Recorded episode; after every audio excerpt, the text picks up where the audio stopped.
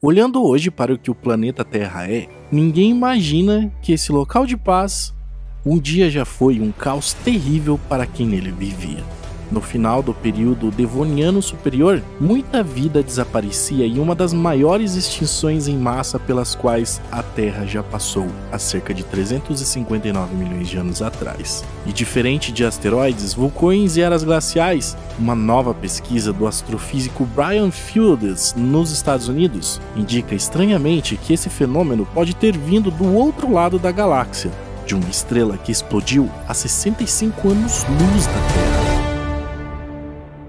Supernovas são conhecidas por espalhar raios cósmicos de alta radiação em grandes distâncias. Essas que são capazes de esterilizar a vida ao qual conhecemos, comumente admiradas por nós através das lentes do telescópio Hubble, raramente imaginamos o quanto isso pode nos afetar aqui na Terra mas registros geológicos mostram que talvez não seja bem assim e que em algum momento já fomos vítimas de um evento dessa magnitude. E os suspeitos anteriormente para essa conhecida devastação no período devoniano incluem um supervulcão que teria asfixiado a vida na Terra ou a colisão de um asteroide. Mas como uma supernova poderia causar a extinção em massa? Uma supernova ocorre quando o núcleo de uma estrela, por alguma razão, entra em colapso.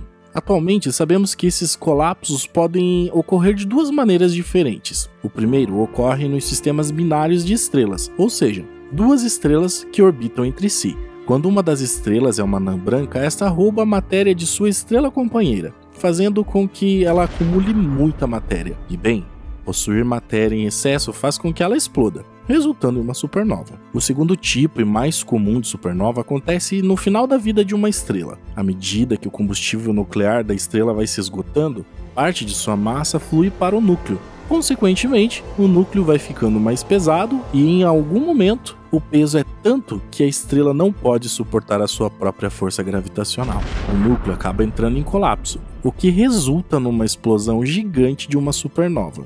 Situação essa que não acontecerá com o nosso Sol, pois ele não tem massa o suficiente para chegar nesse nível. A explosão de uma supernova dessas causa uma onda de choque de alta velocidade e de raios cósmicos que alcançam milhões de anos-luz de distância. Em termos mais técnicos, raios cósmicos são núcleos atômicos acelerados a altas energias. E bem, essas partículas carregadas são magneticamente confinadas dentro do remanescente da supernova e podem banhar a Terra por aproximadamente milhares de anos. Os cientistas afirmam que esses raios cósmicos podem ter potência suficiente para acabar com a camada de ozônio e ainda prejudicar a vida durante muitos anos. E bem, isso é provavelmente o que o Sol já fez com Marte e Mercúrio. Agora imagine o nível de uma supernova já que supernovas emitem fótons ionizantes, mais especificamente de extremos raios ultravioleta, raio gamas e raios X, esses que são conhecidos por serem extremamente perigosos para nós. E evidências de que esse processo já ocorreu aqui na Terra vêm do desaparecimento da diversidade e das deformações nos esporos de plantas antigas, que foram descobertas em rochas profundas entre os períodos Devoniano-Carbonífero, com registros de cerca de 359 milhões de anos atrás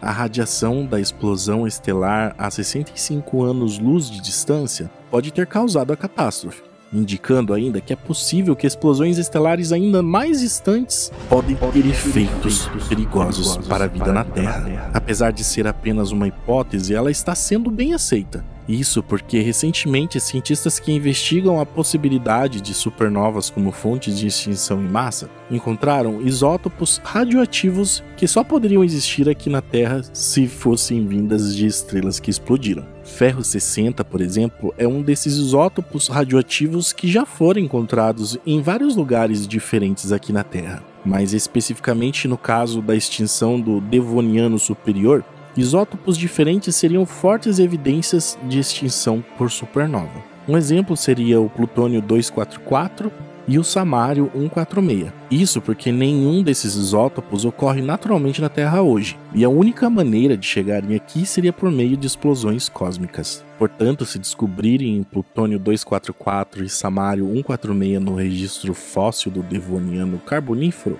será mais uma forte evidência de que supernovas podem ser responsáveis por destruir a vida na Terra de maneira absolutamente devastadora. E é isso que estão fazendo agora. Nessas horas, você deve estar se perguntando quem vivia na época dessa possível extinção. E não, nós não estávamos aqui ainda.